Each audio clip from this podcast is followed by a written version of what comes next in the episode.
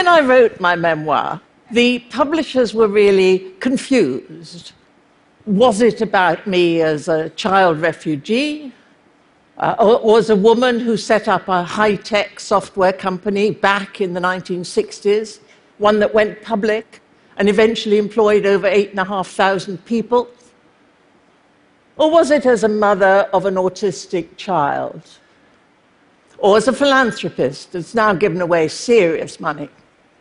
Well, it turns out I'm all of these. So let me tell you my story. All that I am stems from when I got onto a train in Vienna, part of the Kindertransport that saved nearly 10,000 Jewish children from Nazi Europe. I was five years old, clutching the hand of my nine year old sister, and had very little idea as to what was going on. What is England, and why am I going there? I am only alive because so long ago I was helped by generous strangers. I was lucky, and doubly lucky to be later reunited with my birth parents. But sadly, um, I never bonded with them again. But I've done more in the seven decades since that miserable day when my mother put me on the train than I would ever have dreamed possible. And I love England, my adopted country, with a passion that perhaps only someone who has lost their human rights can feel. I decided to make mine a life that was worth saving. And then I just got on with it.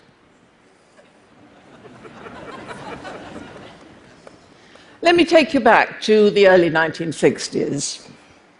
To get past the gender issues of the time, I set up my own software house, uh, one of the first uh, such startups in Britain, but it was also a company of women, a company for women an early social business.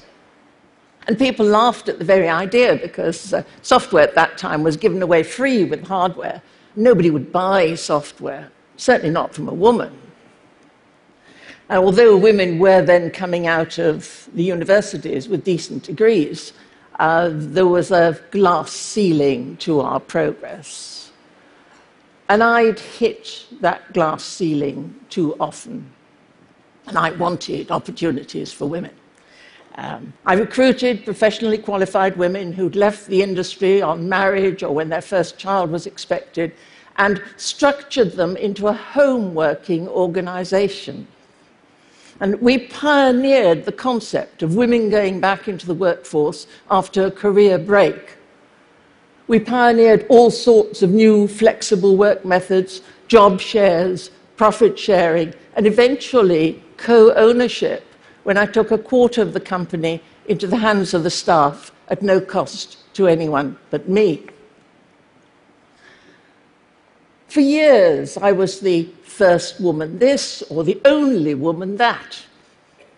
And in those days, I couldn't work on a stock exchange, I couldn't drive a bus or fly an aeroplane. Um, indeed, I couldn't open a bank account without my husband's permission my generation of women fought the battles for the right to work and the right for equal pay. Nobody really expected much from people at work or in society because all the expectations then were about home and family responsibilities. And I couldn't um, really face that, and so started to challenge the, the conventions of the time even to the extent of changing my name from Stephanie to Steve in my business development letters so as to get through the door before anyone realized that he was a she. my company called Freelance Programmers, and that's precisely what it was. It couldn't have started smaller uh, on the dining room table and financed by the equivalent of $100 in today's terms, and financed really by my labor and by borrowing against the house.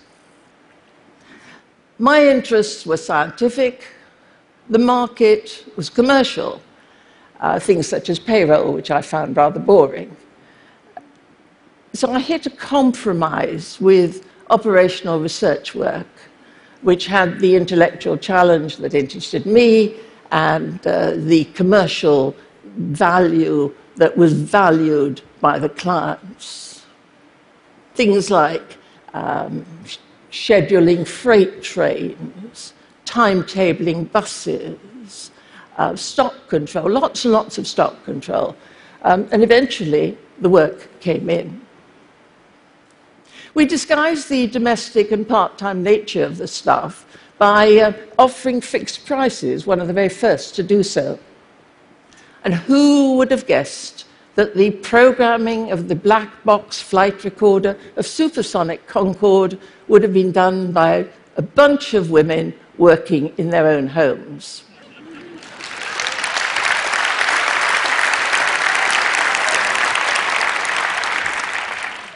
All we used was a simple trust the staff approach and the simple telephone. We even used to ask job applicants, Do you have access to a telephone? An early project was to develop software standards or management control protocols. And, um, software was and still is a maddeningly hard to, to control activity. So that was enormously valuable. And we used the standards ourselves. We were even paid to update them over the years. And eventually, they were adopted by NATO. Our programmers, remember, only women, including gay and transgender, worked with pencil and paper to develop flowcharts defining each task to be done.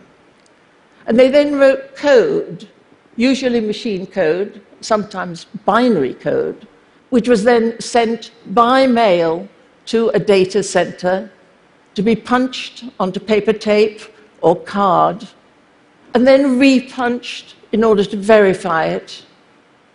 All this before it ever got near the computer.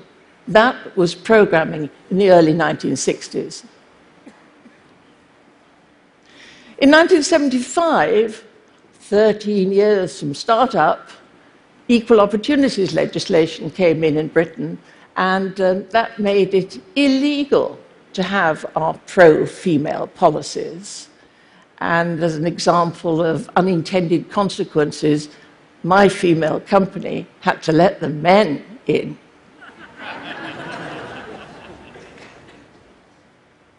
when I started my company of women, uh, the men sort of said, How interesting. But of course, it only works because it's small.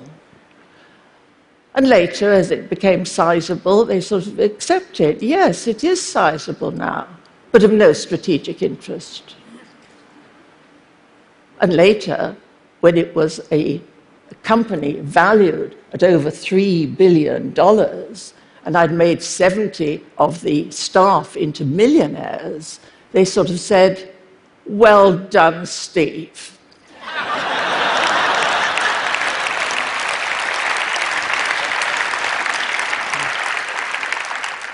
You can always tell ambitious women by the shape of our heads. They're flat on top for being patted patronizingly.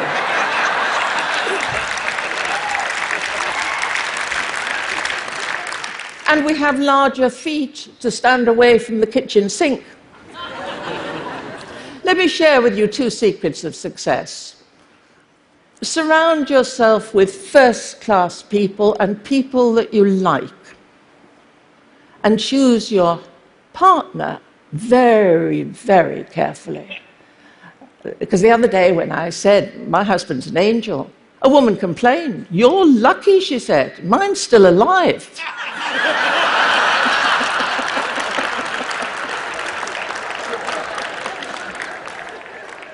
if success were easy, we'd all be millionaires.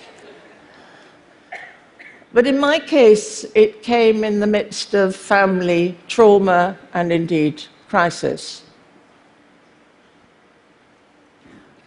Our late son Giles was an only child, um, beautiful, contented baby.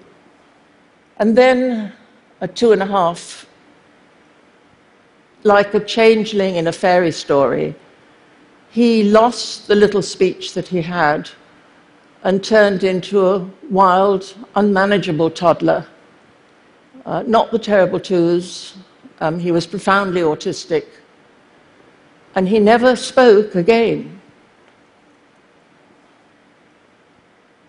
Giles was the first resident in the first house of the first charity that I set up to pioneer services for autism.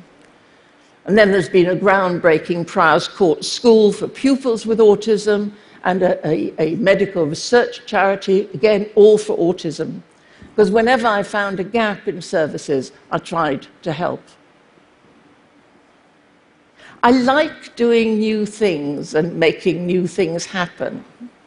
And I've just started a three year think tank for autism.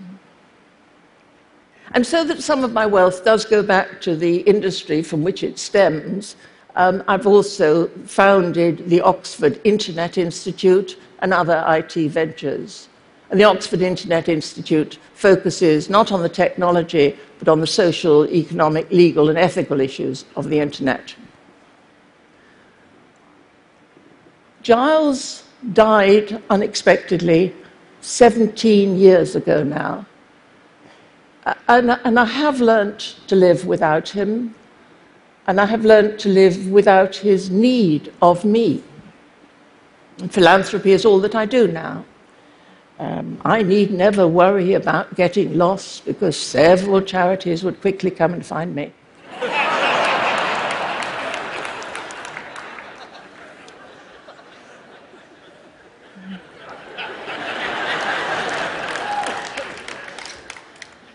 It's one thing to have an idea for an enterprise, but as many people in this room will know, making it happen is a very difficult thing, and it demands really extraordinary energy, self belief, and determination, the courage to risk family and home, and a 24 by 7 commitment that borders on the obsessive.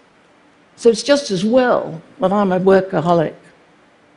I believe in the beauty of work when we do it properly and in humility. work is not just something I do when I'd rather be doing something else. We live our lives forward. So, what has all that taught me? I learned that tomorrow's never going to be like today, and certainly nothing like yesterday. And that made me able to cope with change, indeed, eventually, to welcome change. Though I'm told I'm still very difficult. Thank you very much.